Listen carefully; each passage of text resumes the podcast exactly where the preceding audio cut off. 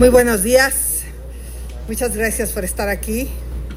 Hoy es una mañaneta especial porque no solo vamos a señalar una mentira, sino también vamos a denunciar una verdad. La mentira es que el candidato presidente López Obrador afirmó que la contaminación en Monterrey no tiene que ver con la refinería de Cadereyta. Aquí les va a hablar un poco la ingeniera. En México existen cuatro posibles fuentes de emisiones de óxido de azufre a la atmósfera. Son en el siguiente orden de importancia. A. Las refinerías y los centros procesadores de gas amargo cuando las plantas de captura de azufre no están trabajando adecuadamente. B. La quema de gas amargo a la atmósfera. C. La quema de combustóleo. Y D la quema de carbón con alto contenido de azufre. En el área metropolitana de Monterrey solo son posibles la primera y la tercera opción y solo puede ocurrir en Cadereyta porque la refinería, además de tener sus plantas recuperadoras de azufre fuera de servicio, es la única empresa en toda esa región que utiliza combustóleo en sus procesos. Vamos a ver el video.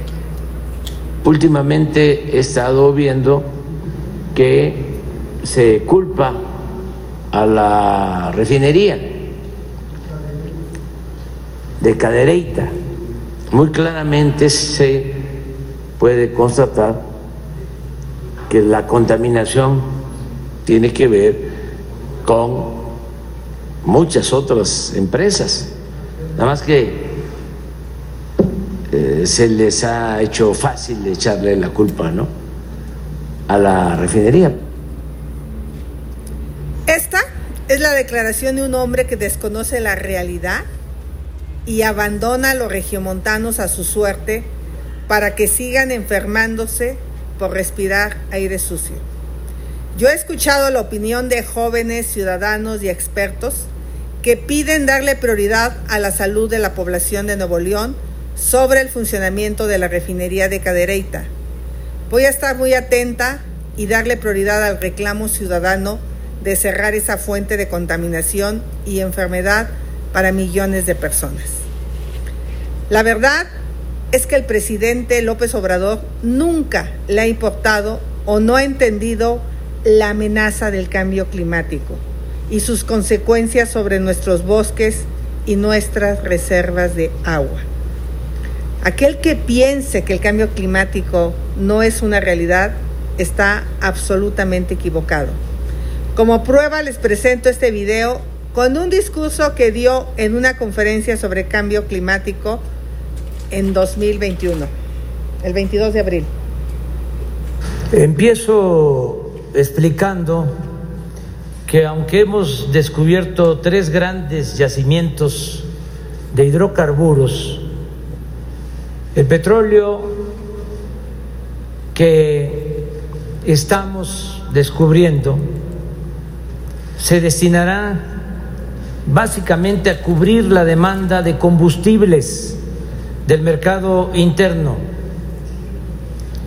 y se acabará con la práctica de exportar crudo, petróleo crudo y comprar gasolinas. De esta forma ayudaremos a evitar el uso excesivo de combustibles fósiles.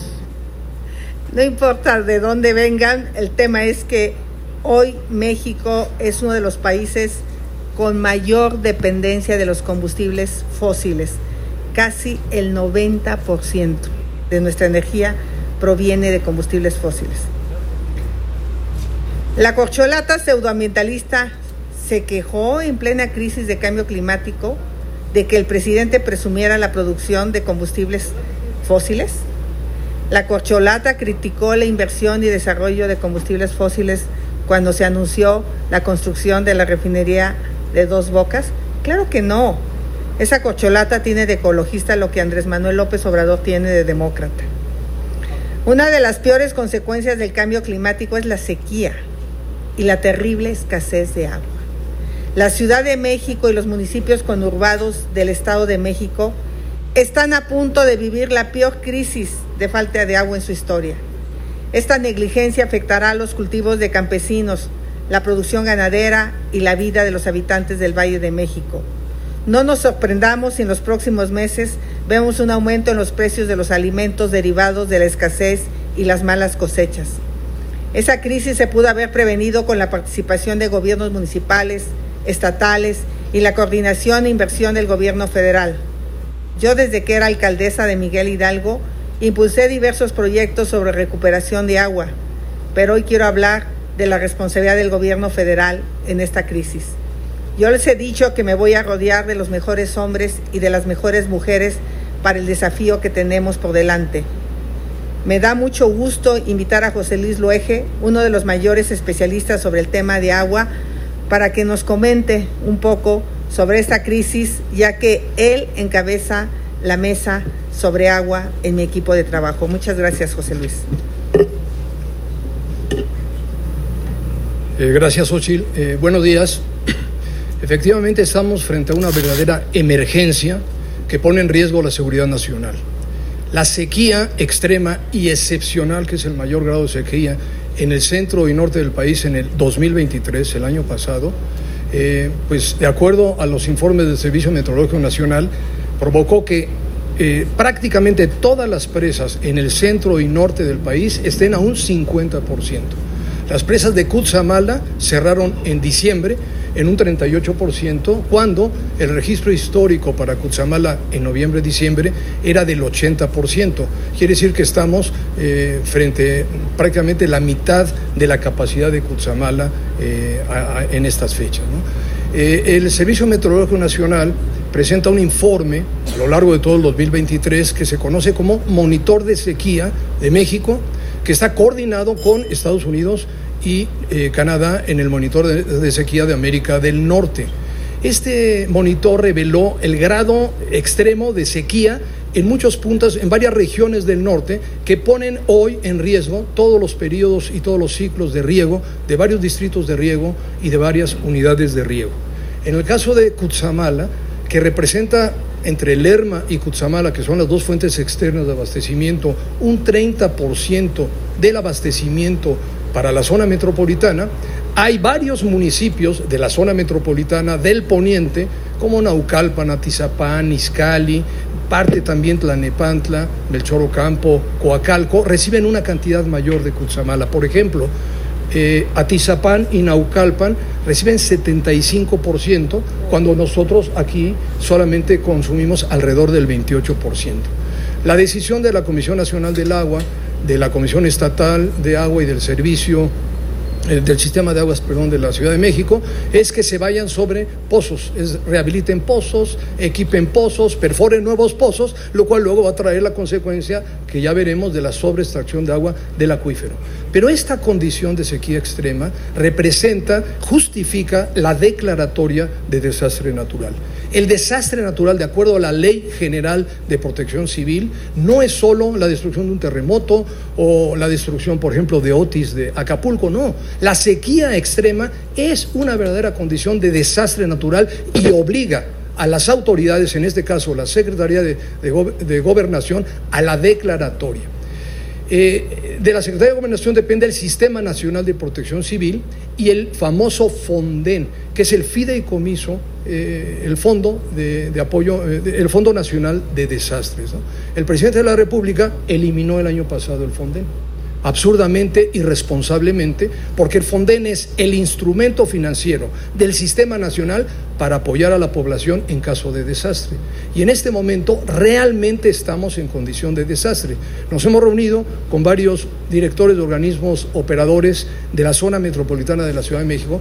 Conocemos también las alcaldías del poniente que van a tener un grave problema, como Miguel Hidalgo, bueno, desde Tlalpan, Magdalena, Álvaro Obregón, etcétera, y realmente están en una fuerte preocupación por lo que deben de hacer. Por ejemplo, en el caso de Atizapán, les indican reperfora pozos, rehabilita pozos, equipa pozos. Sí, Pero eso tiene un costo y tiene todo un procedimiento. Por ejemplo, si tú quieres perforar un pozo, pues requieres proyecto, requieres licitar, requieres una serie de condiciones y no nos va a dar el tiempo para, para sortear la crisis.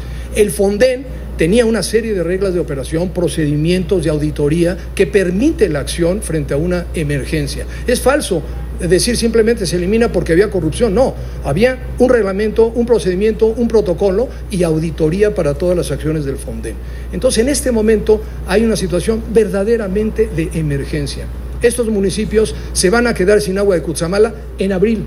Están diciendo julio porque pretenden llevar a cero las presas como Valle de Bravo. Eso es imposible. Conforme se baja el nivel de la presa, se incrementan los contaminantes de metales y de otros contaminantes que no van a ser eh, posible potabilizar y dar la calidad adecuada en la planta potabilizadora del sistema de Cutzamala. El asunto es mucho más grave y mucho más serio. ¿Por qué no se da la, la declaratoria de desastre? Porque el presidente eliminó el fondo. Entonces aquí tenemos un problema muy serio. El presidente ofreció que en caso de emergencia, en caso de desastre, habría el recurso. Se requiere el recurso hoy, en este momento. No podemos esperar un solo minuto, Sochi. Muchas gracias. Muchas gracias. Eh, muchas gracias, mi querido José Luis. Pues la información es clara y también quiero decirles que pues muchas veces hablamos de sacarle agua al acuífero como si este fuera interminable los acuíferos sí son como una presa, pero en el subsuelo se evita evaporación, pero no sabemos cuánta agua tiene ese acuífero y cuántos años más vamos a tener disponibilidad. Entonces, sobreexplotar los acuíferos tiene consecuencias bien delicadas y hoy una buena cantidad de los acuíferos que suministran agua a las ciudades están sobreexplotados. Desde aquí le digo, señor presidente, actúe con responsabilidad y no se distraiga de los verdaderos problemas del país. Desde esta tribuna le exijo que haga la declaratoria de desastre natural en las regiones del norte del país y la zona metropolitana de la Ciudad de México. Usted se comprometió que en caso de un desastre natural, en lugar del Fonden, la Secretaría de Hacienda asignaría los recursos públicos necesarios. Muchas gracias y hasta aquí está conferencia. A sus órdenes en las muy preguntas. Buenos, muy buenos días a todos. Empezamos con Arturo Cerda de Latinus. Muchas gracias. Buenos días, ingeniera. Eh, quiero consultarle su opinión, eh, sobre el análisis que haya hecho respecto de los señalamientos en contra de eh, Francisco, eh, se me escapó el, el apellido, su operador, Cienfuegos. Cienfuegos, gracias el eh, operador, su coordinador de campaña en, Nuevo León, todo esto que surgió ayer y que hoy se refuerza en algunas eh, notas de medios de comunicación. Gracias. Muchas gracias.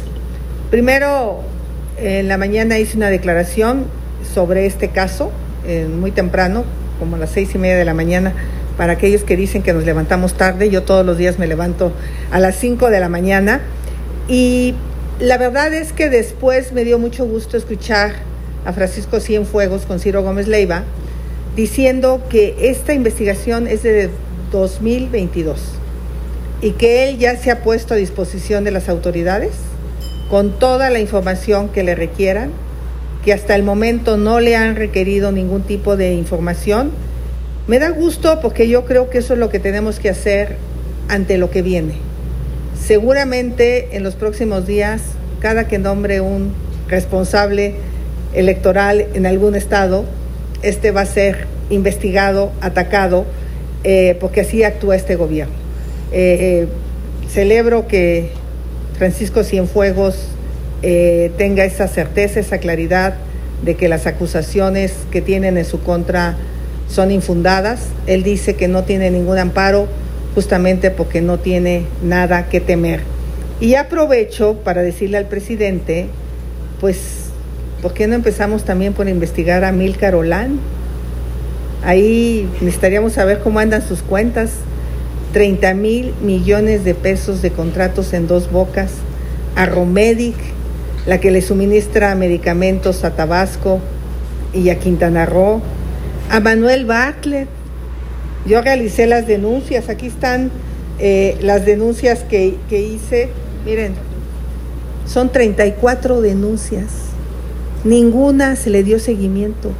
Ana Gabriela Guevara, el hijo de Manuel Bartlett, la Casa Gris de Houston, los hermanos del presidente, eh, Nacho Valle por eh, eh, Segalmex, porque efectivamente está el director financiero de Segalmex en la cárcel, pero no está el principal operador, que era Ignacio Valle. Entonces, a mí nunca me van a ver que defienda a la corrupción, porque yo creo que eso es algo que dañó a nuestro país. Como secretaria de la Comisión Anticorrupción, siempre he estado en, contra de la impunidad. Yo misma, en el momento en que el presidente eh, me denunció por tener dos empresas, yo le dije claramente que de acuerdo a Shakira, las mujeres facturamos, no lloramos, ¿no? Yo he sido una mujer que durante estos 32 años tiene una empresa que efectivamente tiene contratos, contratos, contratos legales. Los contratos son eh, acuerdos entre dos privados para eh, hacer obras que se cumplen, que se pagan los impuestos. Entonces aquí hay 34 denuncias que este gobierno no ha atendido. Hay una bien importante, por cierto, hoy Reuters trae todo un reportaje sobre la emisión de metano. O sea, denuncié al director de Pemex porque de manera eh, totalmente inconsciente, tuvieron fugas de metano que generaron el 7% de emisiones a la atmósfera durante todo un año y nunca se investigó. Eh, o sea, ¿quién, ¿quién no hace su trabajo? O sea, ¿se imaginan todo ese metano contaminando la, atmósfera y qué es la causante del cambio climático? En fin, les puedo dar, eh, ahí también está Notimex, los dichos de San Juana Martínez de los moches, Ahí están los audios del, eh, de, la presidencia de Jesús Ramírez diciendo cómo usa la fiscalía. Esa es la mejor prueba de que este gobierno va a usar a la fiscalía como un mecanismo de presión a la oposición. A ver si en la siguiente conferencia mañanera ponemos el audio de Jesús Ramírez dándole instrucciones a San Juana de cómo agredir a la eh, titular del sindicato y cómo le dice, y no te preocupes, ahí usamos a la función pública para presionarla y le abrimos unas carpetas en la fiscalía. Ahí está. Más prueba que esa de que este gobierno usa las instituciones para perseguir opositores, está. Yo le digo al presidente, investigue estas 34 denuncias y le empiezo a creer su verdadera lucha contra la corrupción. Araceli Rivera, financiero. Candidata, buenos días. Eh, yo le quiero preguntar, eh, en la conferencia de ayer dejó la posibilidad abierta de regresar al Senado para analizar y, participar en la votación del paquete de reformas. Sin embargo, senadores de oposición como el propio Yulem, el senador Germán Martínez, incluso el coordinador del PRI, pues ellos consideran que usted no debe distraerse de la campaña y de la dirección que lleva porque estos paquetes de reformas pues nada más son un distractor. ¿Usted qué opina? este es un mensaje directo para el presidente, para, para el candidato presidente, porque así es esto, porque él lo que quiere es usar estas reformas como la campaña política y ya su candidata 2 dijo que pues van a hacer campaña con eso. ¿Qué quiero decir? Que no vengan con la manga del muerto, que nosotros estamos en contra de la pensión de adultos mayores. Yo le voté la reforma constitucional para que la pensión sea a partir de los 68 años. Ahora la quiere poner en 65. ¿Y qué tal si a la próxima presidenta se le antoja ponerla en los 60? O sea, eso, eso es algo que no necesitaría estar en la Constitución porque depende de los presupuestos, depende de las políticas públicas. Entonces yo lo que le quiero decir al presidente, estaría yo dispuesta a ir a votarle el tema de vivienda, el tema de jóvenes construyendo el, futuro, el tema de protección animal, el tema de la pensión de adultos mayores, estos que son más bien programas del gobierno, pero que los quiere poner en la Constitución, porque él ya abrió la puerta que en caso de perder la presidencia, porque así lo dijo, también hay que recuperar esa, esa declaración porque está muy interesante, pues hay que dejar blindadas los programas sociales. Bueno, yo misma votaría a favor para que no tenga ninguna duda el pueblo de México de mi convicción de apoyar a los más pobres. Obviamente nosotros, ya lo verán en la campaña, creemos que no se debe delimitar solo apoyos sociales. Nosotros tenemos la certeza que los pobres pueden dejar de ser pobres y que la clase media se debe de fortalecer. Pero esto no la va a distraer de No, porque me llevo un día de votación. O sea, regreso en la mañana a las 11 de la mañana, voto y, y me salgo. Nada más. El tema es, y sería antes de la campaña. Obviamente, si el presidente de, de veras quiere, le tomo la palabra y que las presente ya el lunes en el Senado. Hacemos dictámenes así como los suelen hacer ellos de un día para otro y la otra semana estamos votándole sus reformas. Que sepa que los mexicanos que esas reformas nosotros estamos de acuerdo. Ese es el mensaje que yo quiero mandar. No me distrae, es tema de un día. Candidato, y en otra pregunta, ahora que realizó su gira por Estados Unidos, pues además de estos manifestantes eh, de los cuales su equipo responsabilizó a Mario Delgado, fue muy criticada por haber ido ahí y porque, bueno, se dice incluso en caricaturas que fue pues a ponerse de tapete con Estados Unidos. Sin embargo, ayer, con todas sus palabras, Lucía Trasviña, senadora de Morena, le pidió su apoyo al embajador Ken Salazar eh, para que no regrese la derecha. Su opinión. por A ver. El que se puso de tapete con el tema de la migración es el presidente, con todo respeto. Aceptó ser tercer país seguro sin una condición a cambio. No logramos establecer algún convenio que permitiera la plena protección de los derechos humanos de estos migrantes, o sea que les den un, tiempo de espera, que no es interminable, porque le dicen, te vamos a dar una visa humanitaria. Y estas personas están con la idea de que va a ser una semana, dos semanas, que le digan, en tres meses te contestamos. Y que esas personas sepan que en tres meses van a tener una respuesta positiva o negativa. Dos, que haya recursos para que pueda haber condiciones indispensables de calidad de vida para estas personas. Hoy están en los parques, están en las calles, están en refugios, están en albergues, están en centros de detención donde pierden la vida, ¿no? Y no dijimos nada de los 11 millones que están del otro lado.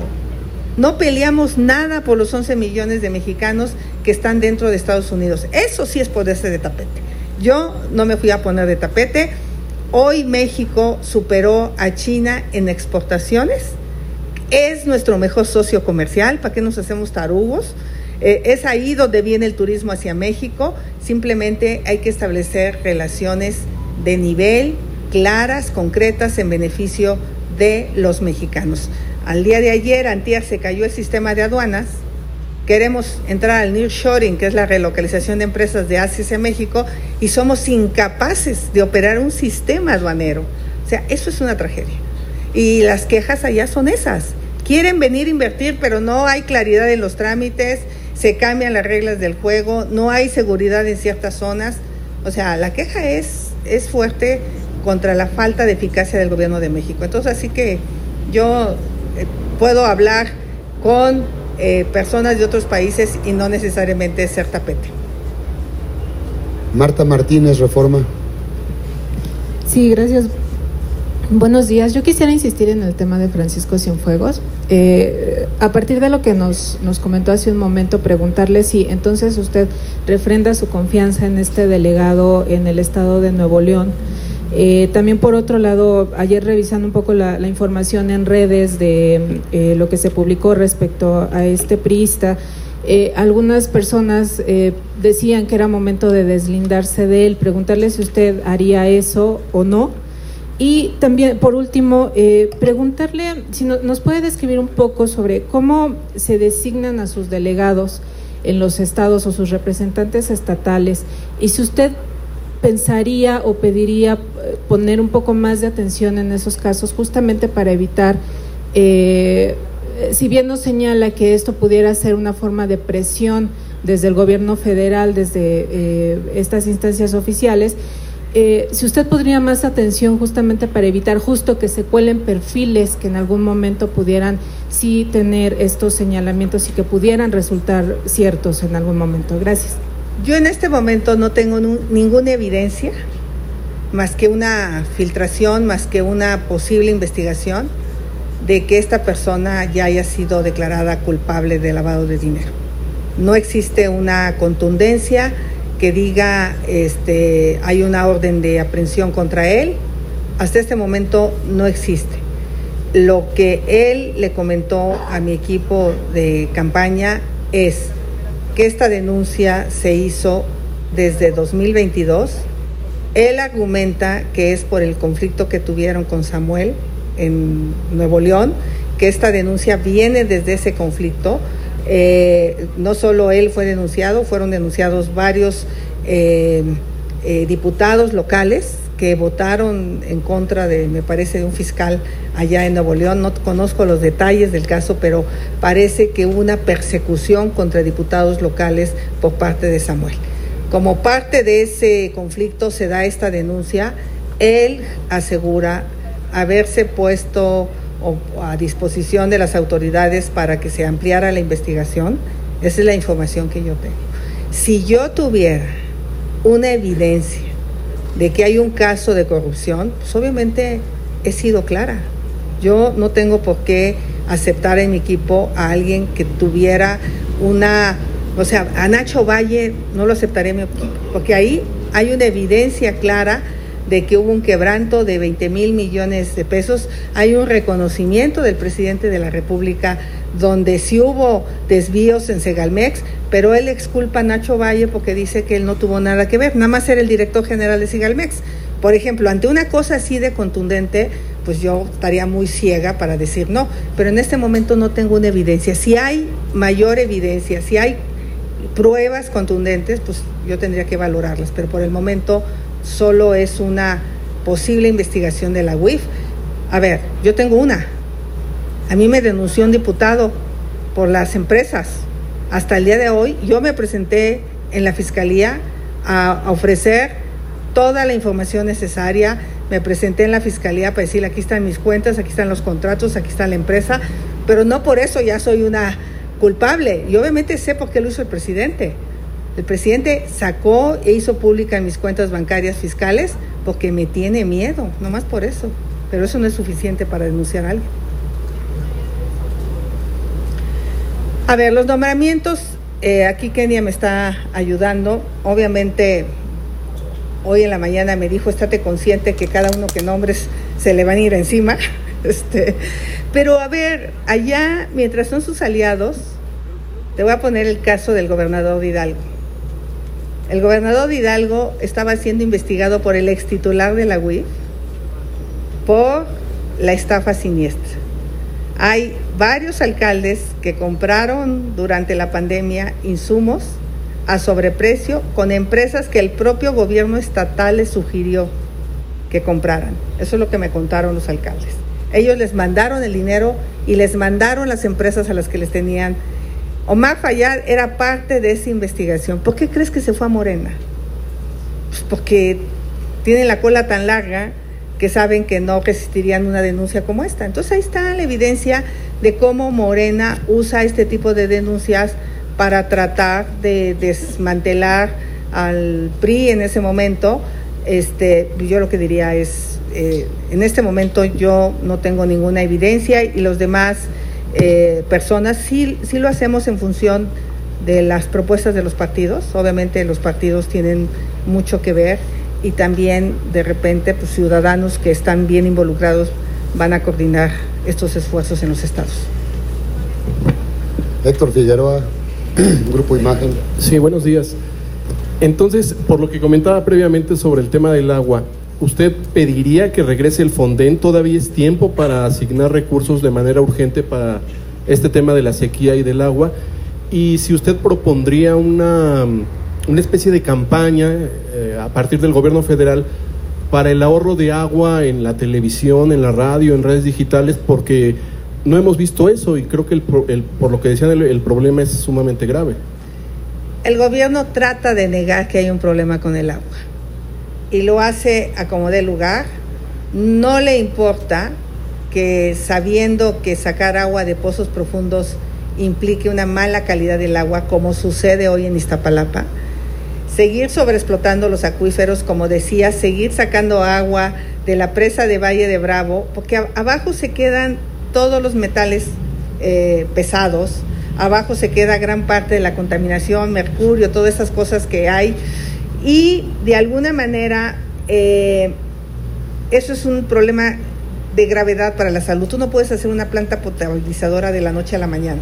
Entonces vas a sacar agua de los pozos profundos de muy mala calidad. Entonces yo sí coincido que se habría hacer una campaña de ciérrale, ahorra agua. O sea, yo por ejemplo estoy súper cuidadosa con el agua en mi casa. Yo de por sí tengo captura de agua de lluvia y tengo una pequeñita planta de eh, tratamiento para el riego, pero pues no, la mayoría de las casas no, no tienen esa conciencia y yo te diría que eh, el gobierno sí podría asignar los recursos, declarar la emergencia, eso es lo que tiene que hacer ya.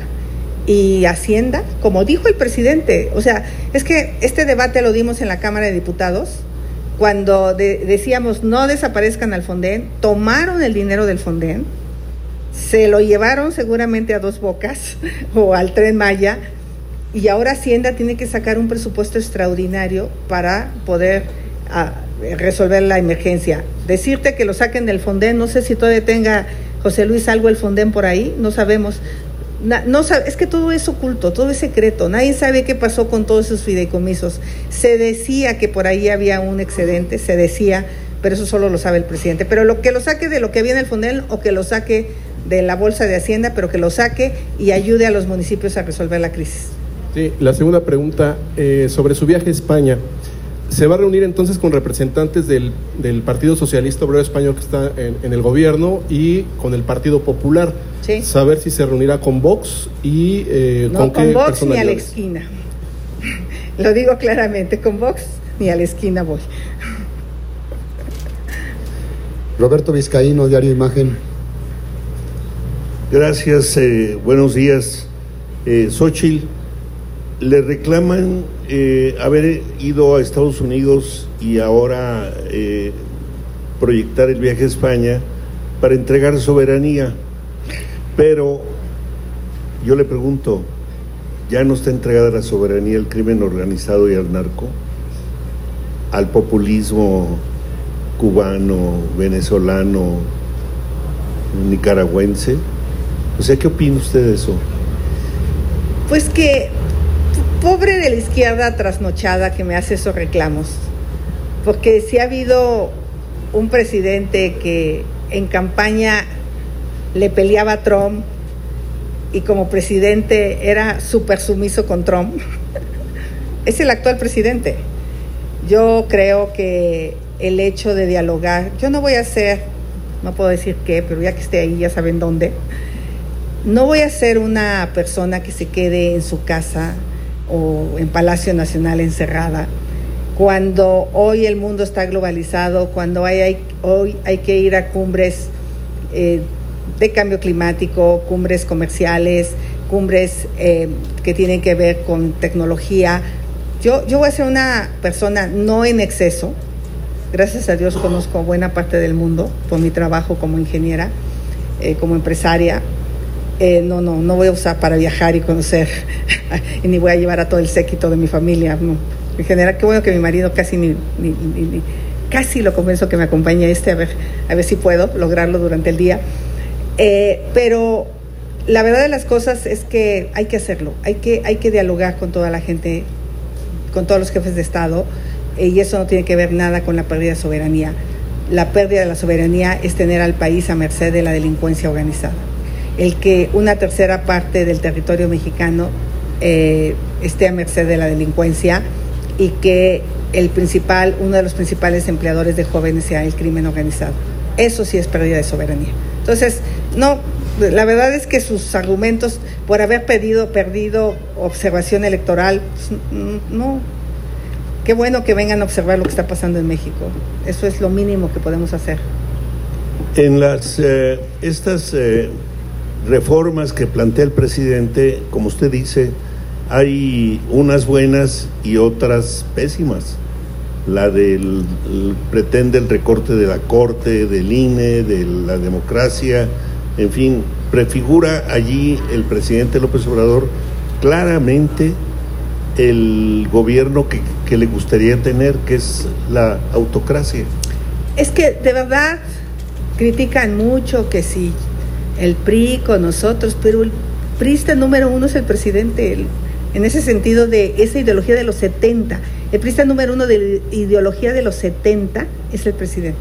porque él extraña esa, esa visión de Echeverría, de dinosaurio, de un gobierno autoritario. Él, él en ese sentido lo representa, esos de los años 70.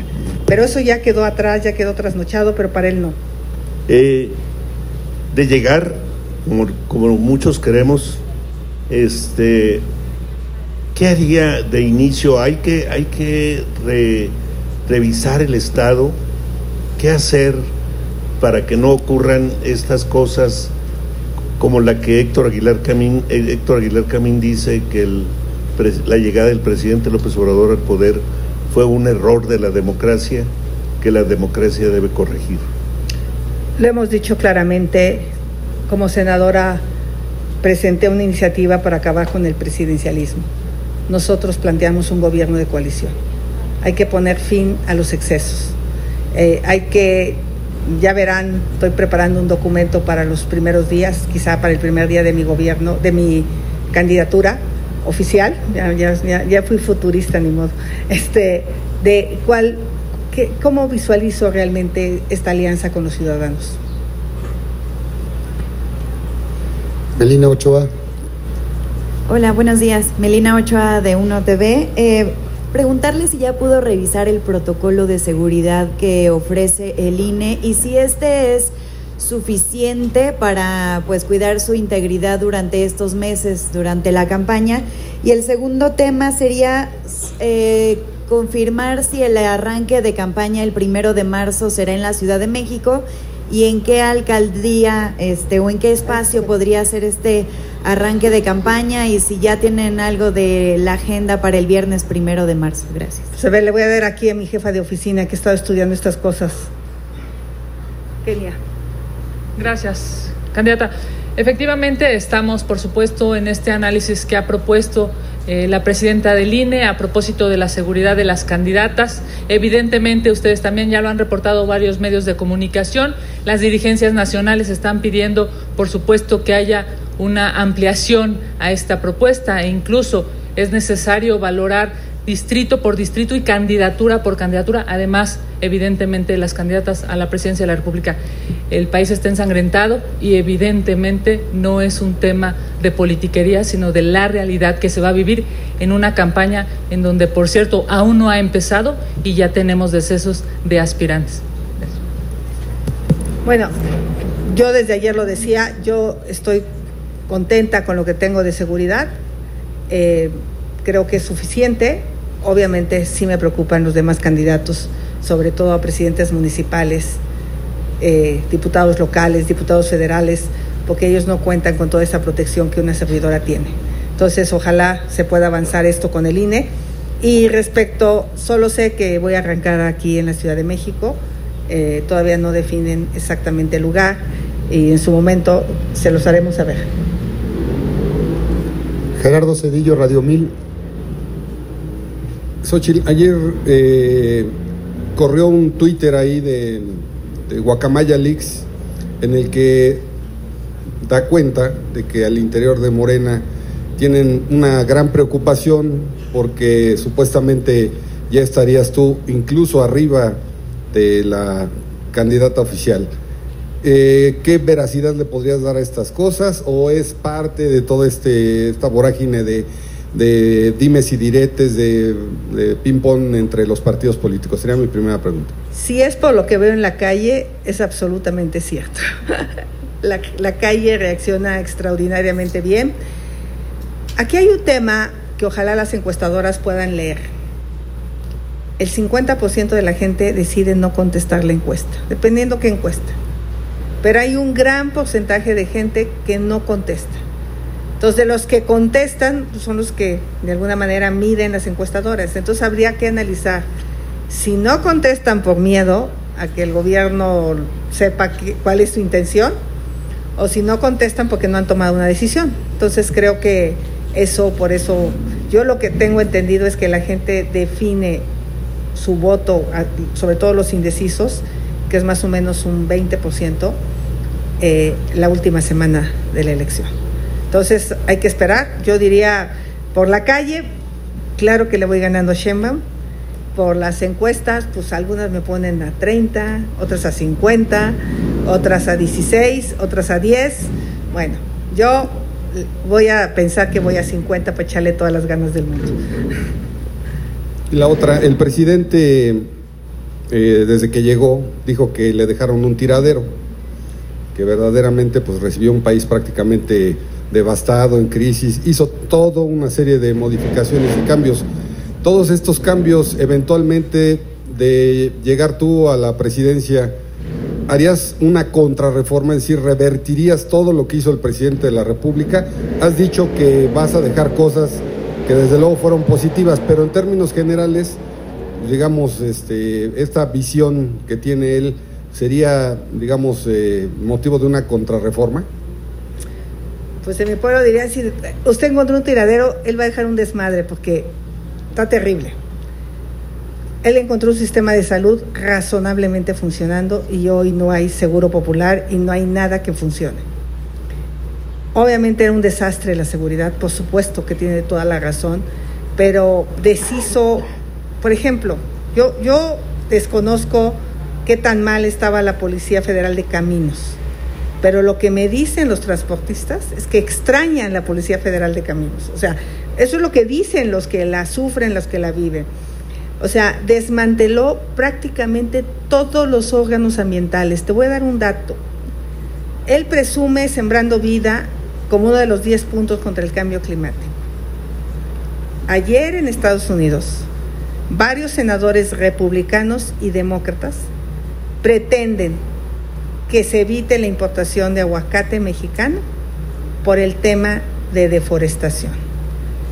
Yo hablé con varias personas de Michoacán y entre el crimen organizado, y entre gandallas han deforestado gran parte de la meseta purépecha para sembrar, me supongo que con apoyos de Sembrando Vida, frutales, porque eso era lo que el presidente decía, vamos a sembrar un millón de hectáreas de frutales.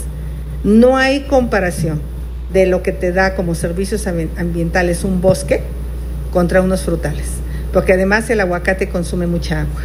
Entonces, habrá que analizar el detalle de las miles de hectáreas porque para sembrar frutales deforestaron. Y en buena medida lo que estamos viviendo en cambio climático es eso. Desmanteladas todas las instituciones ambientales, desmantelado el sector salud, desmantelada la SCT. Hoy los militares se hacen cargo de los aeropuertos, de los puertos, de las aduanas y sigue la misma corrupción.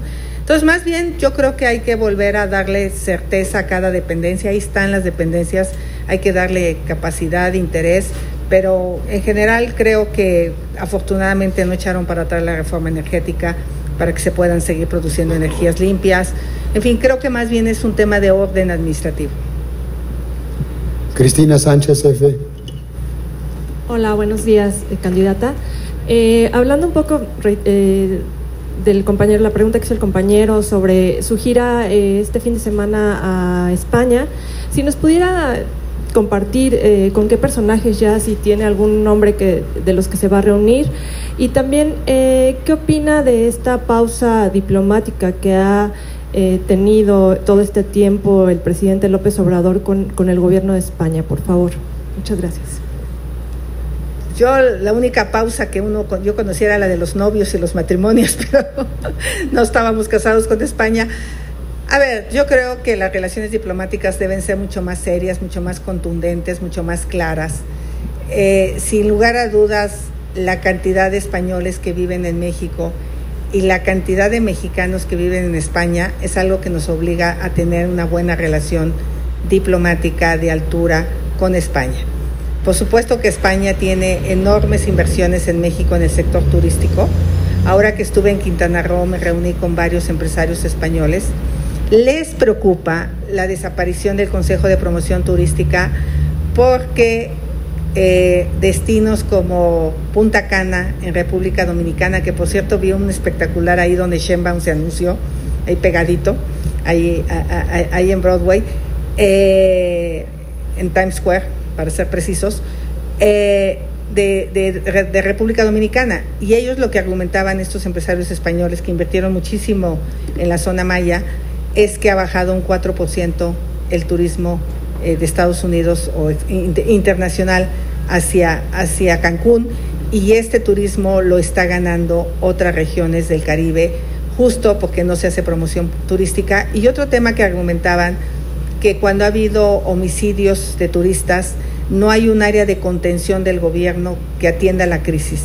Entonces, estos temas crecen muchísimo a nivel internacional y les afectan muchísimo como destino París. Entonces, seguramente me van a abordar esos temas allá en España, seguramente me van a, bueno, Iberdrola no, porque ya está muy feliz porque vendió sus plantas bastante bien al gobierno. Eh, entonces, en ese sentido, yo creo que la reunión con empresarios, con mexicanos que viven en España, con el gobierno, eh, Ildefonso estaba precisando, me comprometo a mandar ya la agenda en cuanto la tengamos de quiénes son las personas del gobierno con las que nos reunimos, quiénes son eh, del Partido eh, Popular con quienes nos vamos a ver y, y, son dos días, realmente no hay, no hay mayor, o sea, yo eh, llego el sábado en la tarde y el domingo tengo agenda y el lunes y me regreso el martes. Carlos Juárez, Elefante Blanco. Hola, Xochitl, candidata, buena, buena, buen día. Eh, dos preguntas. Justo ahorita vengo de la mañanera y el presidente mencionó algo bastante eh, complejo relacionado con lo que usted decía sobre el, sobre el uso de la unidad de inteligencia financiera para investigar eh, políticos. yo le pregunté específicamente sobre el caso del exgobernador Cabeza de Vaca y él dijo que él no se metió al caso y que lo último que supo fue que un documento al parecer, eh, el documento donde supuestamente Estados Unidos le pedía información a México, eh, que al parecer, dijo el presidente, era apócrifo. Y que eh, fue en el tiempo de Santiago Nieto, que ahora es candidato al Senado por Morena. ¿Qué postura tiene usted respecto a esto que ya se empieza a hablar y sobre todo políticos, sobre todo del PAN, que fueron eh, y que tienen carpetas de investigación abiertas y que de pronto el presidente en un momento dado sí habló mucho en la mañanera y que de pronto ahora dice, pues yo lo último que supo fue que un documento era apócrifo y la fiscalía es el que, el que tiene que decir. Eh, en este caso, eh, ¿qué sensación tiene usted de esto que está, se está abriendo, digamos, por palabras del presidente? Pues miren, qué bueno que fue el presidente hoy en la mañanera el que reconoce que se abrieron investigaciones con documentos que no eran verídicos. Eh, nuevamente, eh, el caso de cabeza de vaca se le desaforó sabiendo que era ilegal el desafuero, pero no se buscaba justicia, lo que se buscaba era exhibir a la oposición, presionar a la oposición. Eh, todo empezó con un ministro de la Corte se presionó a un ministro de la Corte, renunció este ministro de la Corte y nunca más supimos si efectivamente había un acto de corrupción. Nunca más, porque no hubo una denuncia. Y lo vuelvo a decir, este gobierno no castigó a los corruptos, se alió con ellos. Este gobierno ha usado los casos de corrupción para doblar gobernadores, para amenazar a personas que cedan a sus intereses. Por eso investigaciones como las que hoy salen tienen tan poca seriedad, porque en el pasado cosas similares fueron usadas de manera política. El único que está en la cárcel es Emilio Lozoya, y no porque sea culpable, por haber sido a comer pato pequinés, ese fue su delito, que lo exhibieron que estaba en un restaurante comiendo y por eso lo metieron en la cárcel, pero no tenía ninguna intención de meterlo a la cárcel. Entonces yo sí creo que lo que acabas de decir habla y refleja lo que este gobierno ha sido en cuanto a la aplicación de la justicia. No ha buscado justicia, lo que ha buscado es espectáculo público, lo que ha buscado es que se condene a una persona antes de investigar si es culpable o es inocente. Eh, yo ya viví una situación como esta. Hace 12 años que eh, detuvieron a mi hermana, nadie sabe cómo se llama mi hermana. Todo el mundo decía la hermana de Xochitl Galvez. Y el nombre era Xochitl Galvez, porque el año era mi persona. Por cierto, lleva 12 años en proceso y sigue encarcelada. Eh, ahora, una segunda pregunta. Ahora, ahora que fuiste a Estados Unidos, ¿viste al, al exgobernador? ¿Qué, qué, platicaron? Porque de pronto se hizo un malentendido ahí de que él subió una foto contigo y luego la bajó. Eh, ¿Qué relación tienes, digamos, con, con el exgobernador, eh, digamos, en este contexto de Tamaulipas, pero también nacional, ¿no? El tema de la foto fue que decía que había una reunión de trabajo y realmente fue un encuentro, ¿no? Este, por eso era como el conflicto, porque todo el mundo dice, ¿y de qué hablaron? ¿Cuál fue la reunión de trabajo? La verdad es que nos encontramos, nos saludamos y se tomó la foto, fue eso. Pero bueno, él siguió un proceso legal, tengo entendido que ha ganado muchas instancias y otra vez él demostrará su inocencia en las instancias correspondientes y la verdad yo le deseo que lo haga, porque para una persona no hay cosa más importante que limpiar tu nombre. Eh, yo creo que cuando eh, tu nombre está de por medio, eh, pues tú lo que quieres es que se sepa la verdad. Axel Hernández, Capital Ciudad de México. Hola, ¿qué tal? Bueno, sobre el tema del agua, regresarme un poco. Eh, usted habló sobre los pozos en la Ciudad de México y el problema del consumo habitacional. Pero, ¿qué me dice sobre las empresas como Coca-Cola, Bonafont, las cervecerías, que están siendo denunciadas por las comunidades desde hace varios años por el saqueo desmedido que hacen de pozos. Eh, por ejemplo, el caso de la embotelladora en Puebla, eh, que fue tomada por los pueblos originarios de la región choluteca eh, y, hicieron el Atepermecali, ¿no? una casa de los pueblos, cerraron la, la, bomba que estaba extrayendo el agua y posteriormente fueron desalojados por la policía y la Guardia Nacional. ¿Qué le diría usted a estos pueblos que están luchando por el agua y contra las empresas transnacionales? Y en caso de resultar electa, ¿qué haría usted para detener ese saqueo? Es una pregunta bien interesante. Yo hablaba ayer de que hace 24 años participé en el Foro Mundial del Agua, justamente, y te voy a ofrecer mi documento que escribí en ese entonces sobre agua, agua y pueblos indígenas. Las mayores reservas de agua tienen que ver con regiones indígenas. Justo los purépechas de, de Michoacán, la queja que tienen es que han devastado sus bosques y eso ha traído una profunda sequía. Y los que se están quejando son los purépechas. ¿Dónde está este gobierno? ¿Dónde está la Semarnat para aplicar la ley ambiental? Tú no puedes deforestar una región. O sea, este gobierno no existe. Desmantelaron toda la parte operativa del gobierno, de las instancias, la Profepa, la Conavio.